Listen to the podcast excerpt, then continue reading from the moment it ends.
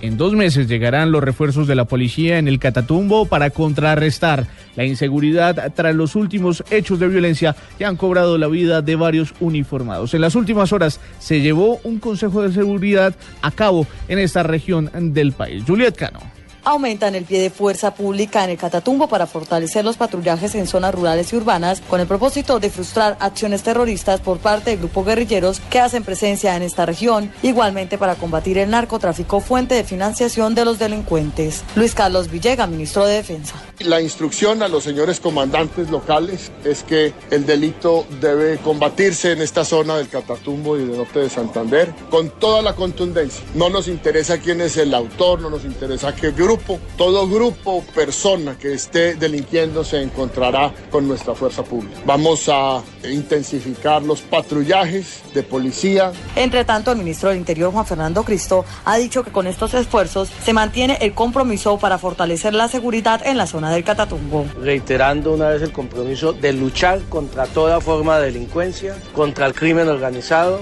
contra aquellos que están asesinando policías, amenazando a la gente, asesinando también población civil. En dos meses llegarían los grupos especiales de la policía para fortalecer la seguridad en el Catatumbo. Informó desde Cúcuta, Juliet Cano, Blue Radio.